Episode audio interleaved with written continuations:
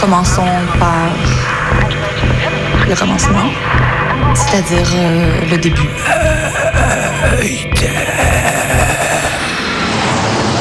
Mesdames, Messieurs, votre attention s'il vous plaît. Mayday, Mayday, quelqu'un me reçoit Quelqu'un me reçoit Antenne dans 30 secondes. 30 secondes. Mayday, Mayday. Transmission sur le 102.2. 102.2. Il s'agit d'un signal de détresse, on doit suivre le protocole. Mayday. Mercredi 18h. Sur Radio Radio Canu. Canu. Pendant une heure, se balader, explorer, interroger, rencontrer, jouer, faire des histoires et en créer. Mayday. Mayday. L'émission qui passe le mur du son. Saison 5. 5.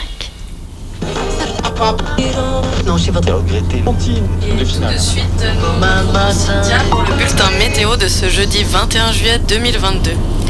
Merci Nathalie. Et aujourd'hui s'annonce comme une nouvelle journée très chaude sur tout le pays. Une cinquantaine de départements ont été placés sous vigilance caniculaire par les services de Météo France. Le sud est particulièrement touché avec des températures qui dépasseront les 40 degrés à l'ombre à Agen, Montauban ou Pau. Pensez à vous hydrater. Cet été, il a fait chaud, très chaud. Quand je suis parti d'Agen, le thermomètre continuait d'afficher des températures records. Des températures inquiétantes. Tout suffoqué, nous les premiers. Et si on avait encore moins de temps que ce que les experts du GIEC ont prévu dans leurs modèles les plus catastrophistes J'en étais à peu près là de mes considérations climato-paniquées quand je m'aperçus que j'étais sur la rocade autour de Cahors, préfecture du Lot. Aujourd'hui, je ne savais pas bien où j'allais. Souvent l'été, euh, je vadrouille en camionnette sur les petites routes de France. Je me laisse parfois dériver, un peu au hasard. Cahors, j'y étais passé l'année d'avant et j'avais pas envie de me retrouver en ville. Il faisait trop chaud. Je prenais donc les petites routes à la recherche aléatoire d'un coin de fraîcheur. À quelques encablures de là, à Ojol ou La Burgade, je vis le panneau patrimonial fléchant les phosphatières du clou d'Oral. Je le suivis. Dans mon habitacle, il faisait peut-être 45 degrés. Je n'avais toujours pas mangé et passé la commune de Bac, la phosphatière était annoncée à 2 km. Je garais mon camion à l'ombre. Dépliais ma table du camping, ouvrais une boîte de sardines, me penchais sur le dépliant laissé non loin de là présentant la phosphatière. J'étais donc là, entre Montauban, Cahors, Figeac et Gaillac, dans un territoire qui m'était parfaitement inconnu, et à quelques centaines de mètres, je devinais de gigantesques gouffres. La végétation qui en sortait semblait luxuriante, encore très verte, et tout autour, le jaune dominait. C'était sans doute un bon endroit pour passer l'après-midi au frais. Je pris mon micro-enregistreur et je me dirigeais vers une guide qui semblait partir en direction du gouffre, avec un petit groupe.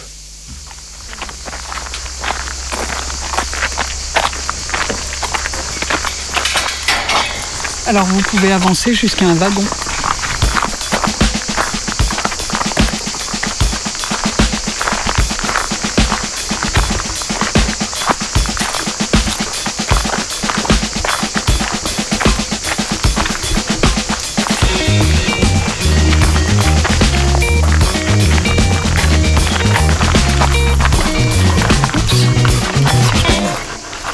Bienvenue.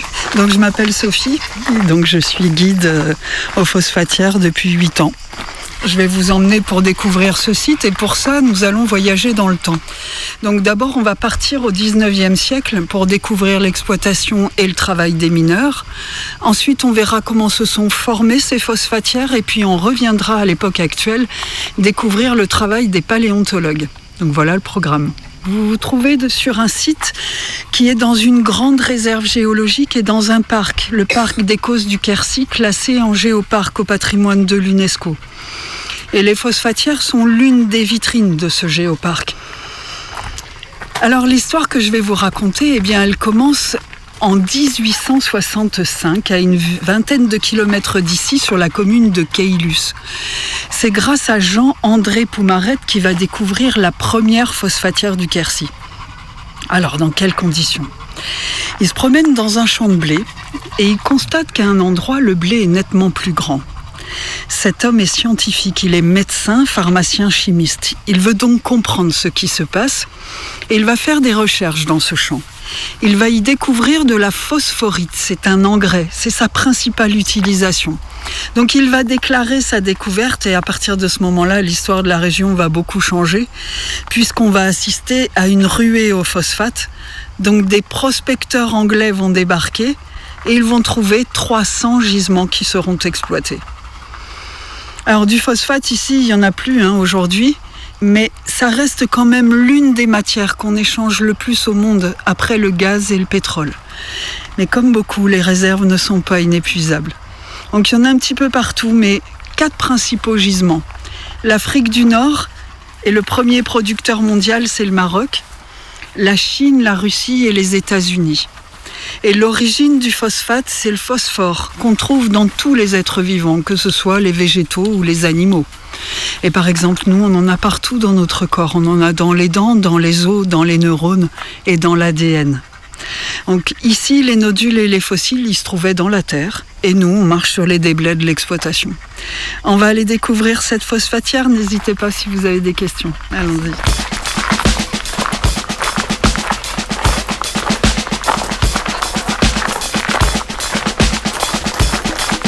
Y a des personnes qui sont en retard.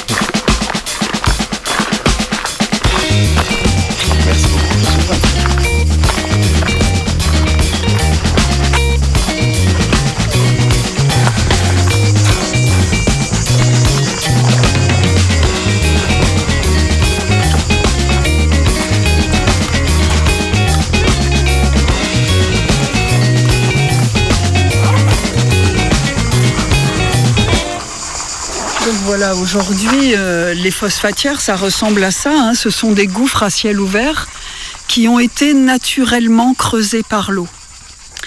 Alors quand les mineurs arrivent ici en 1870 pour commencer l'exploitation, eux, ils n'ont pas du tout ce paysage devant les yeux. Hein.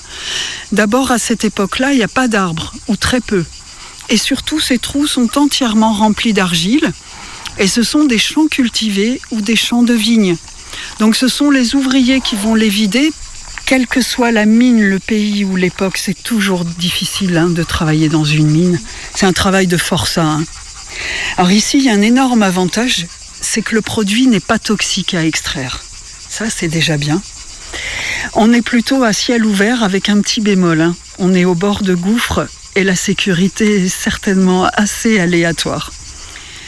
Alors, quelle que soit la technique utilisée, le principe, c'était de récupérer les fossiles et les nodules qui étaient dans l'argile. Donc on remontait toute l'argile à la surface et à la surface, il fallait trier. Alors vous avez les femmes et les enfants qui vont trier. C'est une période où l'école, n'est pas encore obligatoire et surtout, elle n'est pas gratuite. Hein. Donc la majorité des enfants vont travailler.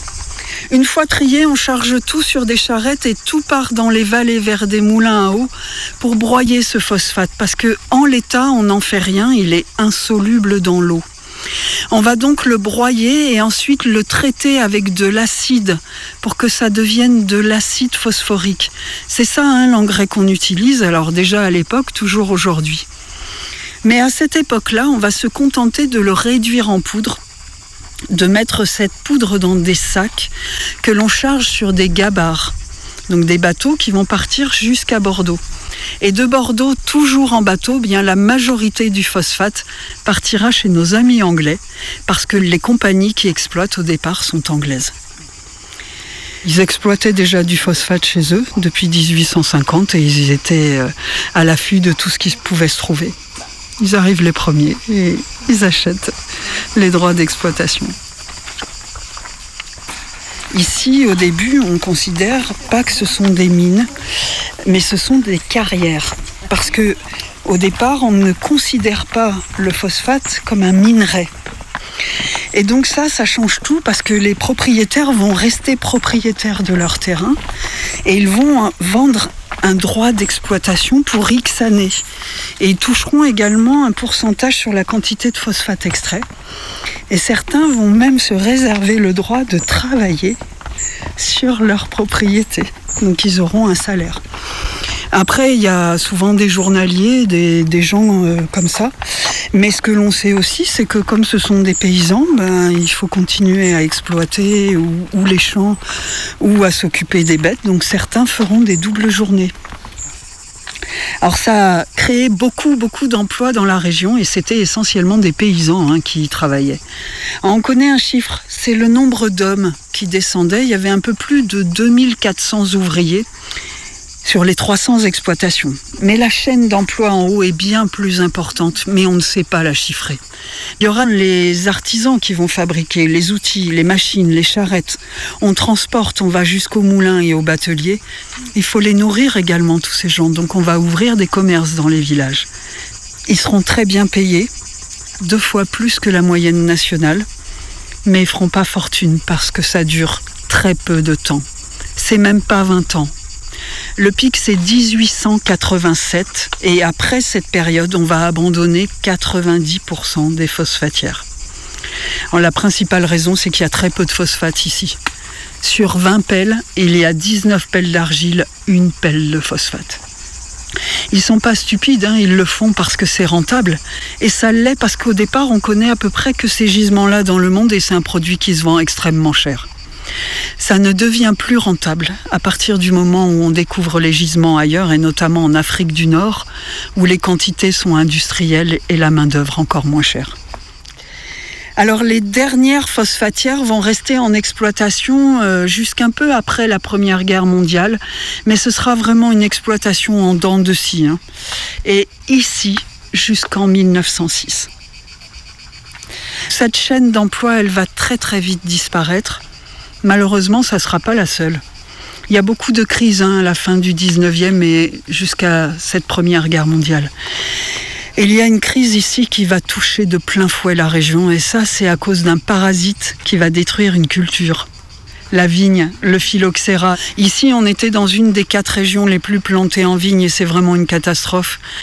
Et beaucoup de gens vont se retrouver dans des situations très difficiles, voire parfois complètement ruinées. Hein il va y avoir un exode massif et la moitié de la population du Lot est partie pour ne jamais revenir.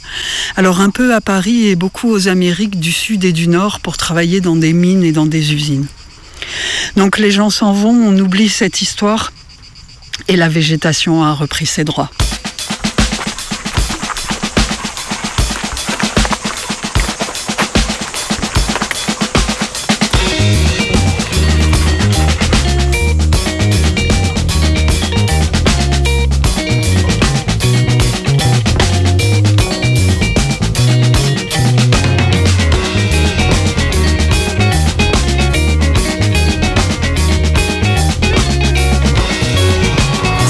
Phosphate grave sur Radio Canu jusqu'à 19h.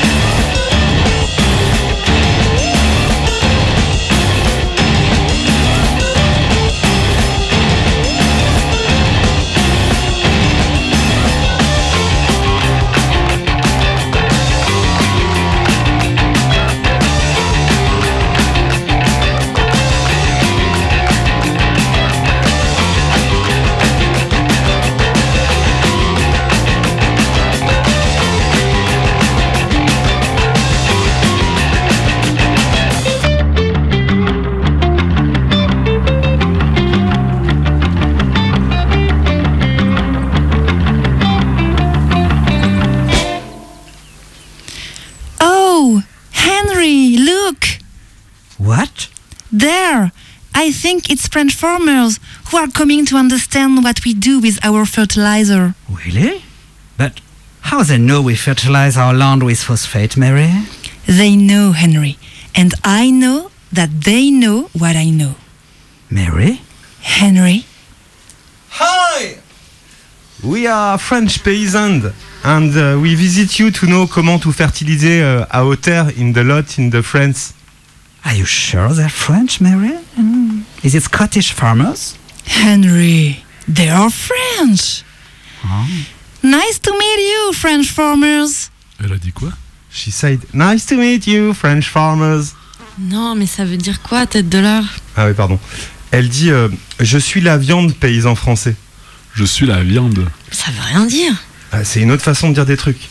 Nice to meet you, ça veut dire jolie viande, vous. Mais euh, bon, on peut pas traduire texto, euh, c'est complexe la traduction. Bon ben, mais qu'est-ce qu'elle a dit alors? Attends, attends, laisse-les un peu parler, je peux pas les couper sans arrêt, ça va les mettre de mauvaise humeur. Mm, uh, do you want a cup of tea? Oh yes, thank you. You know, it's a real pleasure to help French farmers to progress. Hmm. Here you can see what is the future of farming. Yeah. We are farmers, but more and more, chemists too. Hey, and, and businessmen. And women, Henry. Of course, Mary. Oh yes, thank you. Thank you de quoi là? T'entraves que dalle en fait. Ah, tu parles d'un bilingue. Donc on se fait chier à prendre le bateau pour que les British nous expliquent comment ils font pour mieux faire pousser les céréales. Tu nous dis que tu peux traduire et en fait tu comprends rien à l'anglais Si encore il y avait un tunnel sous la mer pour venir, je dis pas. Mais là c'est vraiment chiant. Bon, demande-leur qu'est-ce qu'ils foutent avec tout le phosphate qu'ils viennent chercher chez nous. Do you want milk with your tea? Oh yes, thank you. Et c'est reparti. Et là, je sais pas si t'as compris, mais le British te verse du lait dans ton eau chaude sans que ça te pose problème. Non, non, mais c'est bon, c'est rien, c'est une tradition ici, ils font toujours ça. Bon, tu leur demandes pour le phosphate qu'ils exploitent chez nous? Ils en font quoi après? Um, with my amigos, we want to dire to you, comment you do avec the phosphate to, to you, you take chez nous? Um, Chez nous? Do you understand, Henry? Hmm. I think he wants to say that his name is Amigos. Oh, okay. Um, I'm Mary, and here is Henry, my husband. So, you are amigos. And what the name of your friends? Qu'est-ce qu'elle a dit là? Ah, je suis pas sûr de tout, ils ont un accent quand même chelou hein, dans cette région anglaise. Et sur le phosphate, ils ont dit quoi? And for the phosphate. Yes, phosphate is a revolution for us, but not the one. We got mechanical machines, Fungicide against mushrooms. pesticides against insects. But the most important thing is to kill little farmer. Mm, ah. Not really yet. And years after years, we got a biggest farm. That's the real secret. Ah. Be big to be modern. Tu dis plus rien là. T'as compris quelque chose pour le phosphate? Ouais, ouais, c'est c'est vachement intéressant. hein. C'est quoi alors le truc? Ils le broient comment? Et ils le mélangent avec quoi? Ça marche sur toutes les céréales Même sur les sols moins humides que chez eux? Ok, ok, euh, je vais demander. Amigos, what are you saying, your friends? I've got a question. A serious question. Okay, tell us. Yes. So, when you say to be modern farmer, we have to kill little farmers. Do you think I can do it with my friends? Yes, of course. It is the first thing you have to do. And after, we will bring you machines. And all you need to become a big industrial chemical farmer. But why, why, why, why would you do it for me? Because we want to grow in France. And have a direct access to the mineral phosphate. Wow! What a mad plan! Attends, mais là t'es vraiment en train de parler l'anglais What a mad plan C'est quoi que tu dis là? Ouais, vas-y, traduis un peu. Ok, ok, non mais c'est bon, on, on y va. Je vous explique sur la route de retour. J'ai toutes les infos. See you soon, Henry and Mary. See you, amigos and his friends. Yes, we will come soon to make business with you. And remind you, kill your friends. Yes, yes. Bon alors, on fait comment pour, avec le phosphate? T'as combien d'hectares toi déjà? Euh. 4. Et toi t'en as combien? Ben moi j'en ai 6. Alors, euh, si je vous rachetais vos fermes et que vous partiez vivre en ville pour travailler à l'usine, vous diriez quoi? Bah que t'es un sacré fumier. Pourquoi tu ferais ça? Alors je sais pas, je me dis que si on a des fermes plus grosses, ça devient plus facile d'investir pour les moderniser, utiliser des engrais, d'autres produits, des machines. C'est quoi ton plan en fait? Ça veut dire quoi? Matane Ça veut dire les copains d'abord. On va voir le, le point de vue sur la Manche là-bas, depuis les falaises?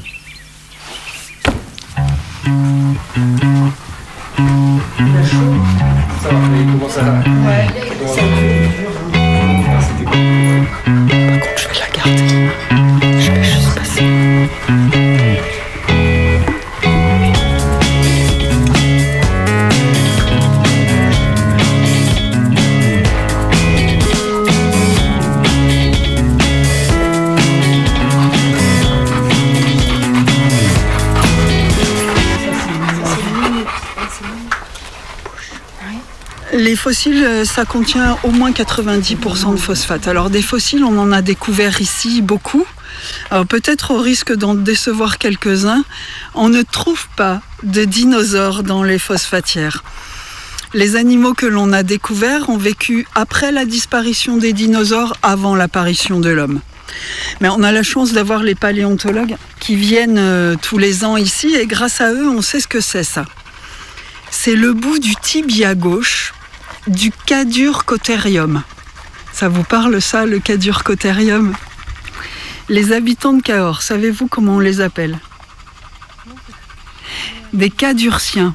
Donc le cadurcotherium, ça veut dire la bête sauvage de Cahors, mais c'est un animal qui a vécu dans la région il y a environ 30 millions d'années. Nous allons descendre pour voir à quoi ça ressemble vu d'en bas et profiter de la clim naturelle. Les phosphatières les plus profondes atteignent 120 mètres. On va aller chercher ces marches qui vont nous permettre de traverser tout ce canyon pour arriver jusque-là. Allons-y.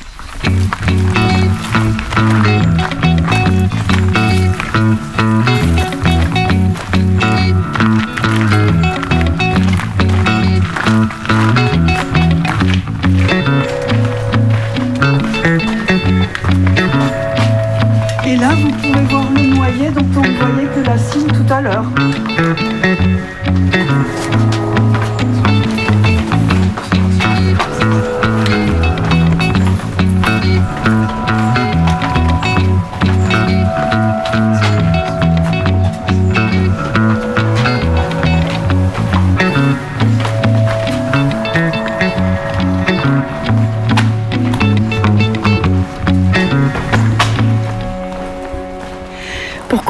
Pourquoi on a des phosphatières ici, il va falloir faire preuve de beaucoup d'imagination et surtout faire un énorme saut dans le temps, puisqu'il va nous falloir revenir au Jurassique.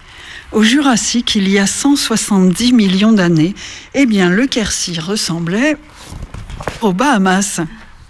Donc il y avait une mer chaude et peu profonde avec des îlots. Et cette roche que vous voyez partout autour de vous, c'est une roche sédimentaire, c'est du calcaire. Donc elle va se former au fond de la mer. Ce sont des sédiments, donc de fines particules, qui vont s'accumuler et se tasser pour former plus de 400 mètres de roche calcaire. Et le phosphate se trouve dans ce calcaire, il provient de la décomposition des végétaux et des animaux marins. Cette mer, elle reste très longtemps, 100 millions d'années. Mais la majorité du phosphate qu'on exploite sur la planète a cette origine marine. La mer se retire et il y a 70 millions d'années, le Quercy était recouvert d'une forêt tropicale. On avait au moins 400 mètres de roches calcaires, il était tout fissuré, donc quand il pleuvait, l'eau s'infiltrait et en profondeur commençait à creuser des grottes. À la surface, il y avait beaucoup d'érosion, donc progressivement, le calcaire était dissous par l'eau. Un des résidus, c'est l'argile.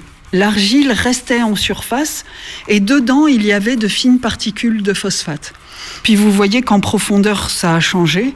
L'érosion a continué, mais là, due à la rivière souterraine. Alors cette érosion, elle va durer pendant très très longtemps, et bien jusqu'à faire disparaître totalement la roche qui se trouvait au-dessus. Et donc ça nous donne des gouffres à ciel ouvert qui sont vides. Pas longtemps, hein. Ils vont se remplir.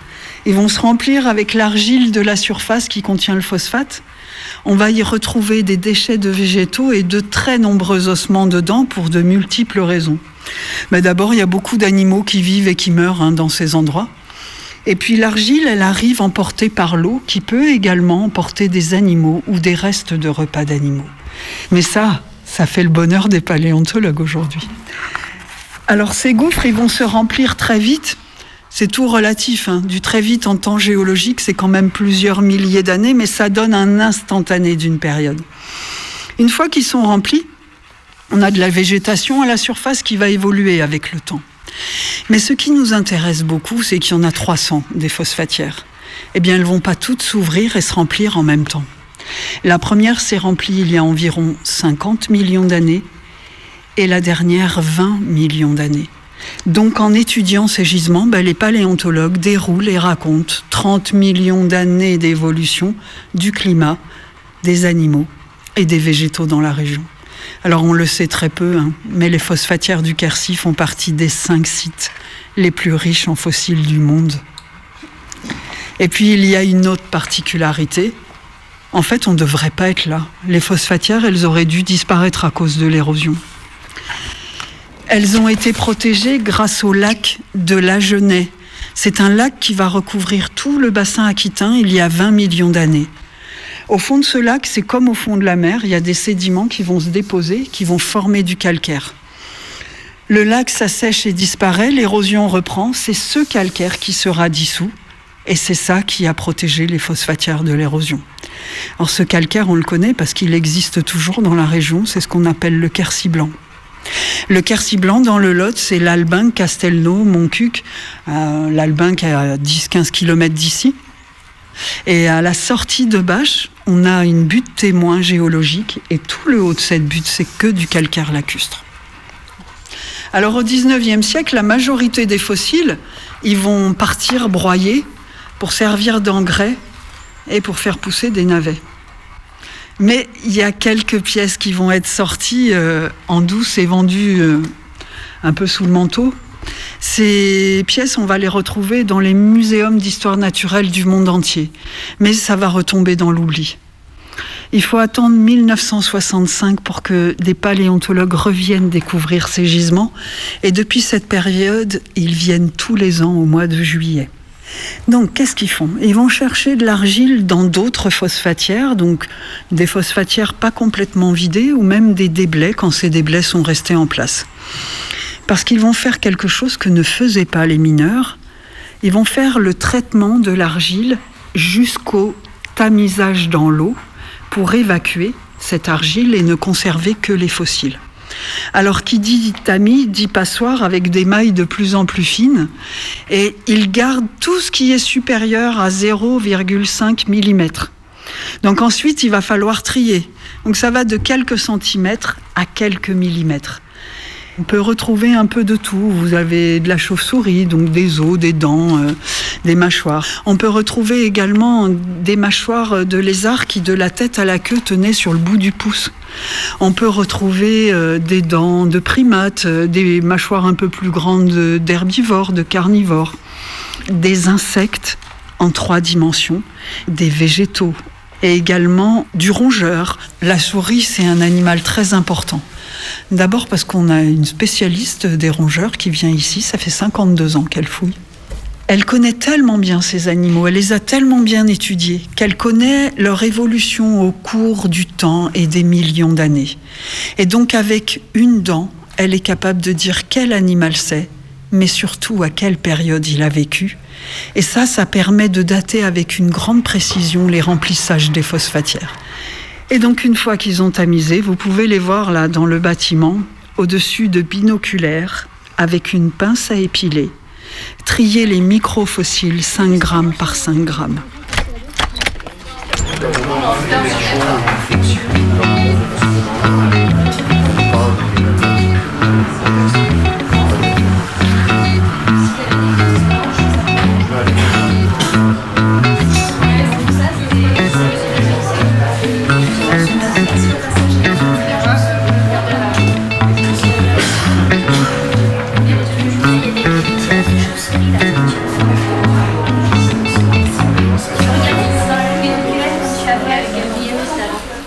Suis en train de trier du sédiment, du, quelque chose qui ressemble à du sable, enfin du, sable un peu grossier avec des, résidus, et je le trie à la loupe parce que c'est le, résultat de tamisage. Bon, sur les gros tamis, on a récolté à l'œil nu facilement ce qui se voit, mais comme on est très intéressé par les petits fossiles, eh ben, ce qui est resté sur les tamis fins, on l'a lavé pour bien le concentrer, enlever l'argile, et ensuite on le trie à la loupe. On est des paléontologues hein, qui travaillons sur les mammifères. Bah, si vous pensez à la taille des dents d'une souris ou d'une chauve-souris, ça va être tout petit petit. Donc pour trouver ce genre de fossiles, euh, on ne pourra les retrouver qu'à la loupe. Moi, je suis Monique Vianelio. J'étais professeure euh, à l'Université de Montpellier. Je suis actuellement émérite, vu mon âge. Et j'ai travaillé essentiellement sur les rongeurs fossiles. Donc, c'est mon expertise qui est utilisée pour déterminer tous les rongeurs qu'on trouve. C'est euh, le seul endroit au monde où on a toute cette période représentée sur une petite surface, où il y a beaucoup de fossiles de chaque période et où on peut suivre les transformations au cours du temps. Et cette période, euh, en plus, recouvre un changement climatique important qui s'est passé il y a près de 34 millions d'années qu'on appelle la grande coupure, parce qu'il y a un grand renouvellement des faunes qui correspond à un changement au niveau planétaire. C'est l'époque où l'Australie se sépare de l'Antarctique et où il y a un courant circumpolaire qui se met en route. Et ce courant circumpolaire va entraîner le refroidissement et la formation d'une calotte glaciaire. Et ça produit un refroidissement global au niveau de l'ensemble de la Terre. Et donc l'histoire climatique, comme on arrive à la lire? Dans les sondages océaniques, parce que c'est là que sont nos, sources les plus précises et la meilleure chronologie dans les sondages, parce que c'est très continu. C'est là qu'on voit bien. Alors là, il y a un refroidissement assez brutal et on voit bien qu'il est corrélé à la première glaciation dans l'Antarctique.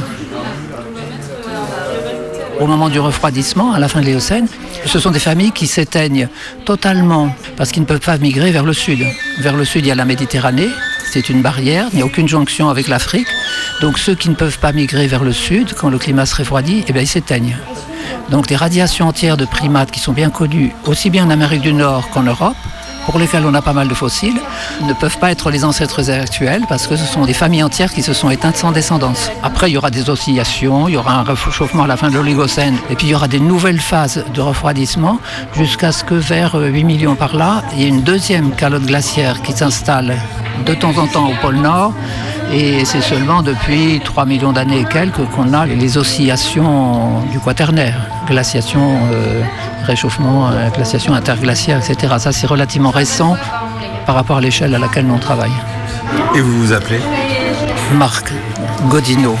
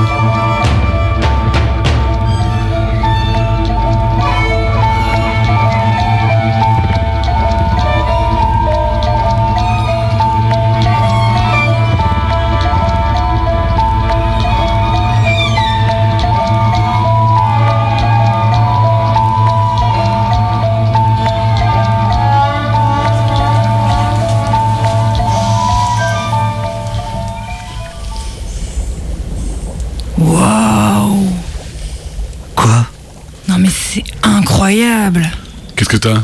Bah, je, je sais, je sais pas encore vraiment à quoi ça, ça peut correspondre. Fais voir, fais voir. Wow. C'est articulé. Vas-y, montre. Ah, mais ça, euh, ça ressemble à un numérus, là. Et je sais, j'ai fait biologie, moi. Et ça, bah, un radius, clairement. Est-ce que ce serait un bras? Un bras d'Apis mellifica? D'abeilles Mais elles ont pas de bras, les abeilles. Ah oui. Ah oui, oui, oui, c'est vrai, oui. Et moi, je pense que c'est un bras euh, d'Homo sapiens sapiens. Hein. Ouais, mais regarde. Ça a pas l'air osseux, ça. Non, mais. euh, Attends, on dirait que c'est métallique. Ah ouais Mais pourquoi un bras d'Homo sapiens sapiens serait en métal? Bon, bougez pas. J'envoie une petite datation au carbone 14. Bon, alors, ça vient ou quoi, là? Ah ouais, deux secondes, deux secondes. Ah, ça y est. Ah ben voilà. C'est bien ce qu'on pensait. Ça date de l'Anthropocène. Il y a 2 millions d'années, l'époque où Homo sapiens régnait en maître. Mais alors les humains ont muté jusqu'à avoir des os en métal C'est génial Non, non, non, non, non, non, ça c'est peu probable. hein. Bah alors quoi? Peut-être bien qu'ils ont modifié leur programme génétique. Ouais. Ou alors, ou alors ils ont transformé le corps de cet individu-là après sa naissance. Moi, euh, je vois que ça. hein. Hmm, Ouais. Bon, pff, c'est vachement moins impressionnant quand même. hein. Bon, allez, on lance une étude plus approfondie des constituants. Allez, c'est parti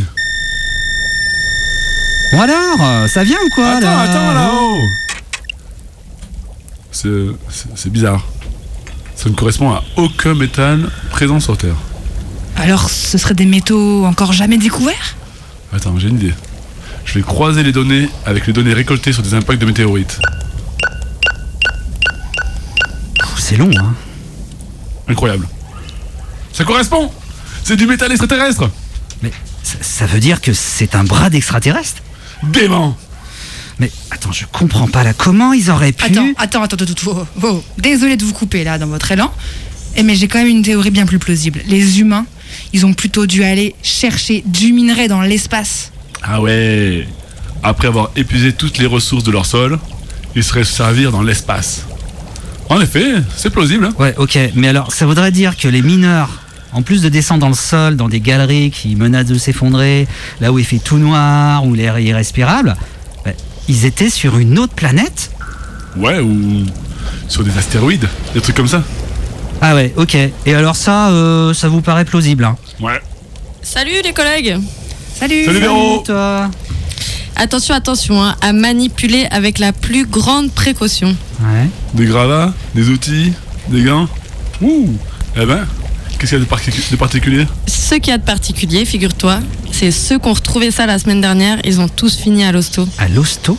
Ouais, nausées, vomissements, diarrhée, fièvre, céphalée, Ouais, érythème. ouais, ouais, ouais, ouais, mais attends, c'est super flippant ton truc là.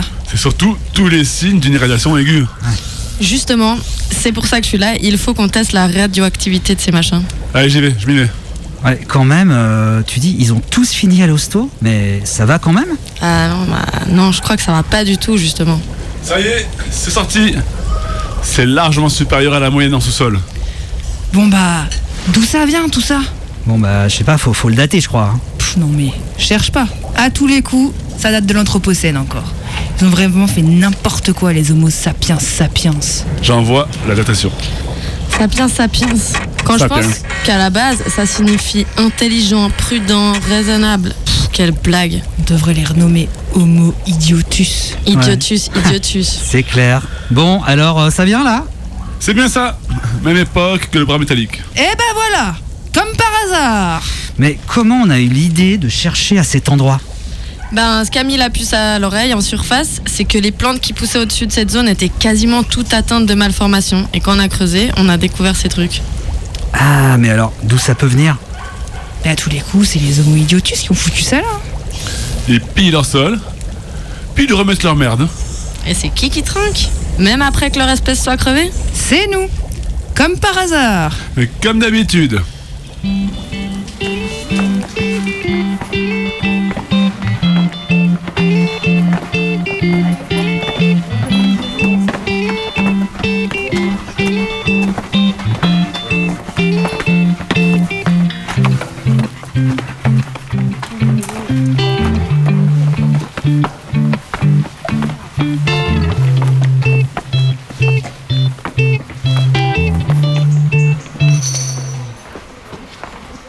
Cette époque, c'est comme aujourd'hui, il y a des animaux de toutes les tailles, du micro jusqu'au très gros. Alors on va descendre euh, un peu plus bas dans la phosphatière pour aller voir justement à quoi ressemble notre vedette, le cadur cotère. Puisqu'on a reconstitué un gisement qui a été trouvé à la sortie de Bâche, et c'est le squelette le plus complet qu'on connaisse de cet animal. On y va?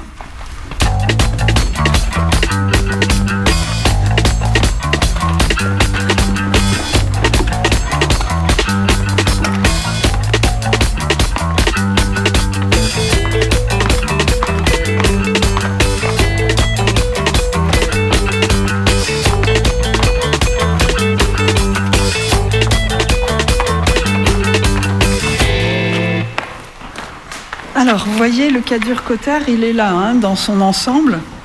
C'est une grosse bête. Hein. Ici, vous avez son crâne, mais son crâne retourné, avec la mâchoire supérieure. Et là, vous pouvez voir ses dents. Il n'a pas de canine, cet animal. Vous voyez, à la place des canines, il y a la même chose que ce que l'on voit sur les mâchoires des chevaux, la barre où on met le mort. C'était un mammifère herbivore. Ici, vous avez son omoplate avec la patte avant, des séries de vertèbres, et puis là, le fémur avec la patte arrière terminée par trois doigts. Il vivait dans un environnement qui ressemblait à une savane, mais une savane arborée, il n'y a pas d'équivalent aujourd'hui. Alors tous les animaux qu'on a retrouvés dans les phosphatières ont tous disparu et n'ont aucun descendant direct. Mais il peut y avoir aujourd'hui des animaux qui leur ressemblent. Et c'est le cas du cadurcotère. On retrouve dans la savane actuelle et en Asie un animal qui lui ressemble beaucoup.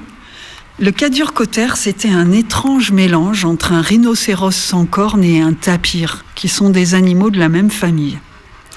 Alors vous voyez ici, il y a deux autres mâchoires, elles sont plus petites. C'est toujours un herbivore, c'était un genre de petite antilope. Et puis là-bas, vous avez deux autres fossiles, alors un crâne et une mâchoire inférieure. Et ça, c'était un félin. C'était un petit tigre à dents de sabre. Voilà, ça c'est un exemple d'un gisement euh, découvert par les paléontologues, mais ils ne font pas qu'étudier les fossiles, ils reconstituent également les paysages du passé, et c'est ce qu'on va voir maintenant. Donc le premier remplissage, il va se faire dans une forêt tropicale. Et dans la forêt tropicale, les paléontologues, ils ont découvert des primates et lémuriens. Là-bas, c'est la famille des marsupiaux. Là, un crocodile, voilà. Il y avait des carnivores, des herbivores, un peu de tout. Et on avait dans le Quercy une espèce primitive de perroquet. La forêt tropicale, elle va durer jusqu'il y a 34 millions d'années. 34 millions d'années, ça correspond à la grande coupure. C'est un changement climatique global sur toute la planète. Et c'est un refroidissement qui va se mettre en place, mais qui mettra beaucoup, beaucoup, beaucoup de temps à se mettre en place. Et cette grande coupure, elle intervient presque au milieu de ces 30 millions d'années de remplissage ce qui leur permet d'étudier avant, pendant et après la grande coupure. Et qu'est-ce qu'ils nous disent les paléontologues? Tout ce qui est primates, lémuriens, marsupiaux, ils auront tous disparu après la grande coupure parce que l'environnement change trop et ils n'ont plus rien à manger. Certains animaux vont s'adapter un temps puis finiront par disparaître. D'autres vont s'adapter, vont engendrer de très nombreuses espèces. Pourquoi, comment, quels critères, ça fait partie de leur recherche actuelle. Pendant cette grande coupure, il va y avoir une baisse du niveau des océans et des passages qui vont se faire entre les continents plutôt au nord. Donc il va y avoir de grandes migrations de troupeaux depuis l'Asie, depuis l'Amérique. Ça arrive en Europe, ça se croise, ça repart. Et donc après la grande coupure, dans le Quercy, nous aurons une savane avec un peu plus d'arbres et le cadurcotère, c'est lui. Aujourd'hui, on sait qu'il arrive d'Asie. Et puis vous voyez euh, différents autres animaux. Certains ont des silhouettes qu'on reconnaît, puis d'autres n'ont plus aucun équivalent. C'est le cas euh, notamment de cet animal, le hyénodon. Il fait partie d'une famille de carnivores qui ont tous complètement disparu. Lui, il avait une mâchoire aussi longue que celle d'un crocodile. hein. C'était un animal redoutable. Vous avez cet oiseau aussi qui est très grand. Il ne volait pas, mais il courait très vite. Et si vous regardez bien, il a plutôt des serres. Donc il a un régime alimentaire euh, plutôt à base de viande. hein. C'était un genre de rapace. On va essayer d'en voir un autre. Alors c'était un animal qui avait quatre pattes et qui se déplaçait sur ses quatre pattes. Imaginez que ces pattes arrière, c'est un mélange entre une patte de cheval et d'ours. Une grosse cuisse, mais une patte très courte. Mais lui, il a trois doigts avec des griffes. Ses pattes avant, elles sont plus longues que ses pattes arrière. Il avait un cougou assez long, mais pas démesuré. Et une tête de cheval. Je vous présente le calicotère, le cheval gorille. Cet animal, il mangeait des feuilles, il pouvait se dresser devant les végétaux, grimper dedans et vivre euh, également dans les arbres. Alors je sais qu'on apprécie énormément la fraîcheur après ces quelques jours euh, de très très chaud, mais euh, on va quand même remonter ces marches du temps. Donc on va se retrouver tout en haut des marches près des bancs et je vous ouvrirai sur les espaces extérieurs. Allez-y, je vous en prie.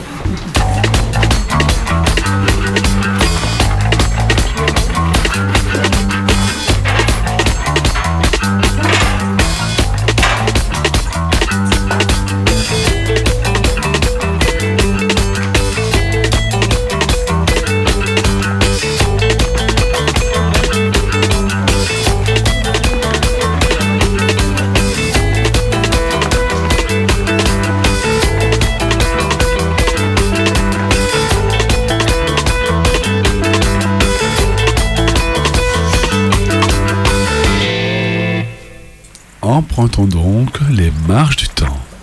Il y a 30 millions d'années, quelque part dans le Quercy, Bon, euh, on est bientôt arrivé là, tu crois? Ouais, on doit pas être loin. Elle m'a dit le bouquet d'arbres après trois gros rochers. Ok. Bon, et euh, sinon, toi alors, tu deviens quoi?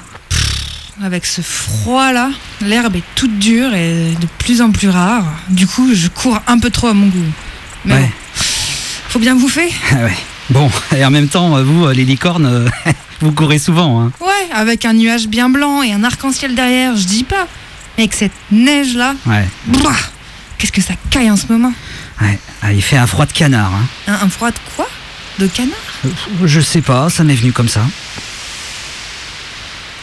Et euh, sinon, il paraît que Kelly Cotter a une invitée là, t'es au courant? J'ai pas compris, hein. Il habite plus dans les arbres? Non, non, non, non, il avait beaucoup trop froid. Ah ouais. Maintenant, il squatte l'appart de sa cousine, une- grotte. C'est petit, mais il est content. Ah, regarde, on arrive normalement. Ouais, là, il y, a le- il y a le bouquet d'arbres, il Ah devrait oui. y avoir les rochers Les après. rochers là, ouais. Mm. Et alors, du coup, son invité, euh, c'est qui? Bah, une meuf qu'elle héberge, euh, j'en sais pas plus. Et toi, dure quoi de neuf Oh, bah la routine, hein. tu sais, euh, la chasse, la pêche, euh, le boulot quoi. Mais bon, euh, moi aussi je galère, hein. on, on a connu des temps meilleurs. hein. Ah, regarde, les rochers. On arrive chez Calicote. Ah, et bah heureusement, parce que là je suis gelé moi. C'est nous Entrez, entrez, mettez bien le rocher en place derrière vous. hein. Salut Kali, tu vas bien? Salut Cadur, ça va? Salut Luc. Salut Euh, je vous présente Momo, Maurice, une copine qui vient d'une île lointaine. Hello Enchanté Et bah salut Je vous sers un truc? Un, un truc chaud s'il te plaît. Ah ouais, il fait vraiment un froid de connard. hein. Euh, de canard. Ah oui, euh, de canard. Tenez, allez, tenez. Merci. Merci. Ouais, super. Merci. Ah, fait du bien là. Et donc, Maurice, Momo C'est marrant comme nom d'espèce, tu viens d'où? Ah non, mais Maurice, c'est pas mon vrai nom. Maurice, c'est mon surnom. Mon nom, c'est Dodo. Ça vient d'un mot latin, une langue qui n'existe pas encore. Le mot d'origine, c'est Rafus cuculatus. Oh, ok. Je viens d'une île dans le sud, mais là, je suis en vacances. Et sinon, euh, ils sont tous et toi, ils sont tous euh, et toutes comme toi dans ton île? Comment, comment ça? Comme moi? Bah. euh, Tu veux dire gros, avec des plumes bleu-gris, des ailes atrophiées jaunes et blanches et des pattes jaunes à quatre doigts? euh, Oui, ouais, oui. ouais, ouais. Oui, oui, ils sont tous comme moi. Ok.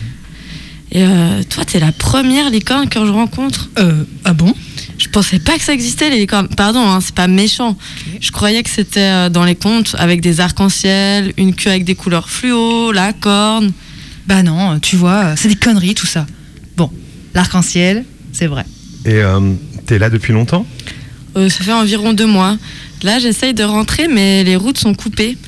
Je sais pas si c'est le verglas, mais les températures sont extrêmes par chez vous.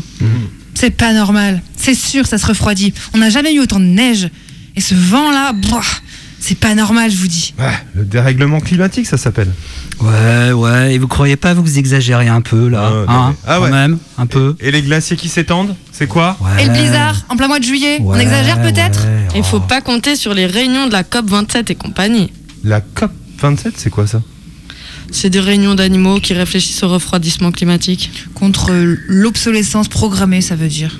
Enfin, c'est surtout des réunions où on parle beaucoup en se regardant le nombril et en mangeant des racines. Non, mais arrêtez un peu avec vos discours catastrophistes. C'est des conneries tout ça. Ouais, il fait plus froid, mais c'est normal. C'est cyclique. Ça refroidit, ça se réchauffe.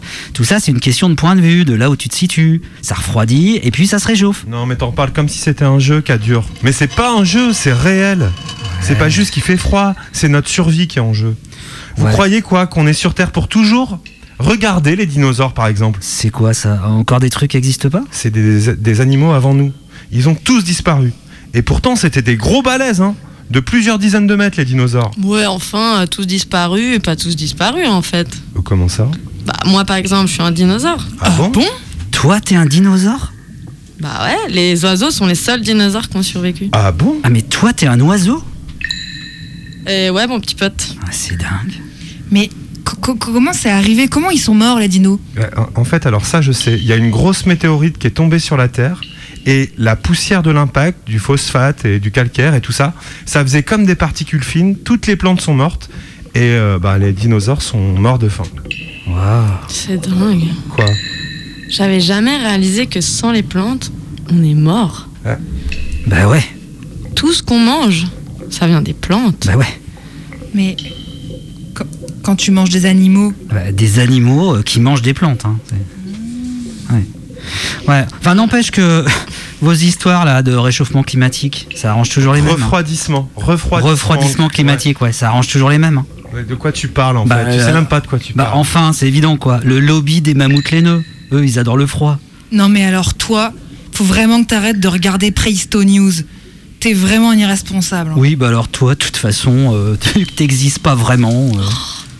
Moi, j'existe pas vraiment. Bah, bah, répète un peu. Ouais, bah écoute, même le dinosaure là, Non, il non, le mais- dit. Oh, mais- oh, on se calme tout le monde. Ils vont penser quoi les gens? Comment ça, les gens? De quoi tu parles? Bah les animaux du futur. Quand on aura tous et toutes disparu, ils vont Oh. penser quoi? Ouais, bah, j'espère qu'ils seront moins cons. hein.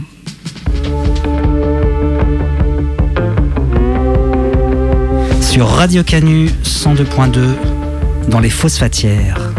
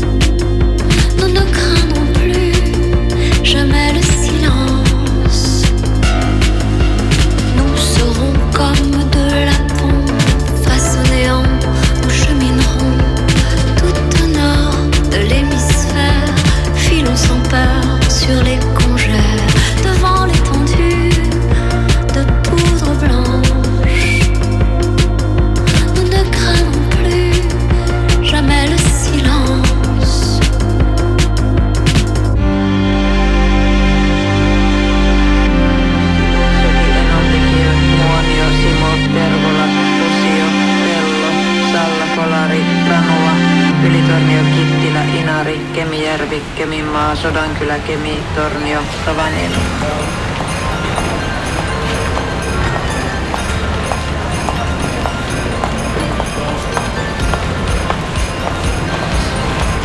L'ambiance de l'enfer. Ça donne un peu envie d'extinction, toutes ces décos de Noël.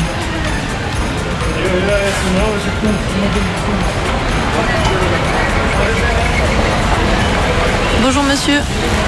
Moi, euh, je fais un petit reportage pour une euh, radio associative. Est-ce que vous avez deux minutes pour répondre à quelques questions? Allez-y. Alors, euh, c'est des questions à propos de la paléontologie. Est-ce que vous connaissez un peu la paléontologie? Non, pas du tout. Paléontologie. C'est en Amérique du Sud, ça, non? C'était la- comme la Pentagonie. Ah, c'est la Pentagonique en Amérique du Sud. C'est euh, les- l'étude des dinosaures Tout ce qui touche euh, à la préhistoire, non, un truc comme ça.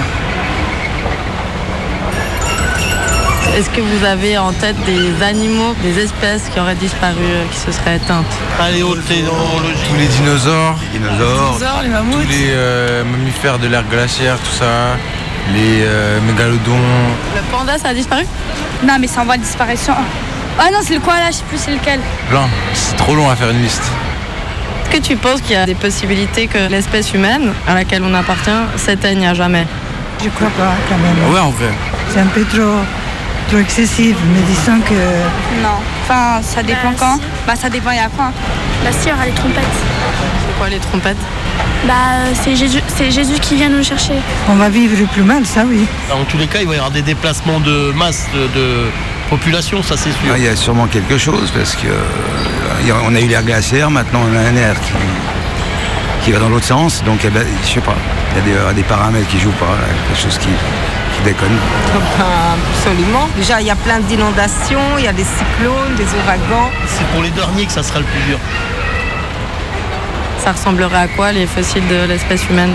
En vrai, ça dépend. Ah, même maintenant, il y a des fossiles entre guillemets. Si on regarde de- le plastique, un chewing-gum par terre, Si c'est un moment soudain, d'un coup comme ça, on est pris par, euh, par euh, la catastrophe et que, bah, je sais pas, par exemple, on est sur notre téléphone, c'est possible qu'il y ait des restes. Est-ce que vous pensez que les décorations de Noël, euh, elles vont être retrouvées par des archéologues du futur? Non, je pense pas. Pourquoi? Parce que je pense quand il arrivera quelque chose euh, comme la fin du monde, euh, comme ça ne sera pas dans cette période, mais plus euh, la période estivale.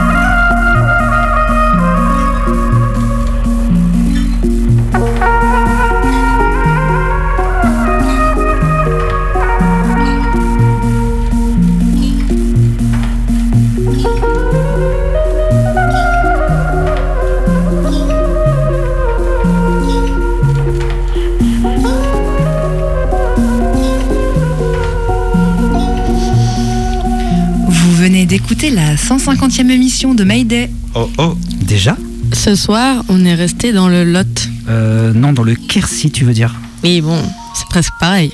Et on a voyagé dans le temps. Sur des millions d'années. On a eu très chaud. Et on a eu aussi très froid. Et au fond des phosphatières. On a écouté pas mal de musique. Il y avait euh, pas mal de titres de The Redneck Manifesto. Busters? Françoise Bro. Te. Et là, c'est Nicolas Jarre. Et la semaine prochaine, on va tirer sur la corde. Il est 18h59 à l'horloge de Radio Canu. Et Dans- 50 secondes Dans un Dans un instant, les infos. Sur Canu. À la semaine prochaine, ciao. Bisous.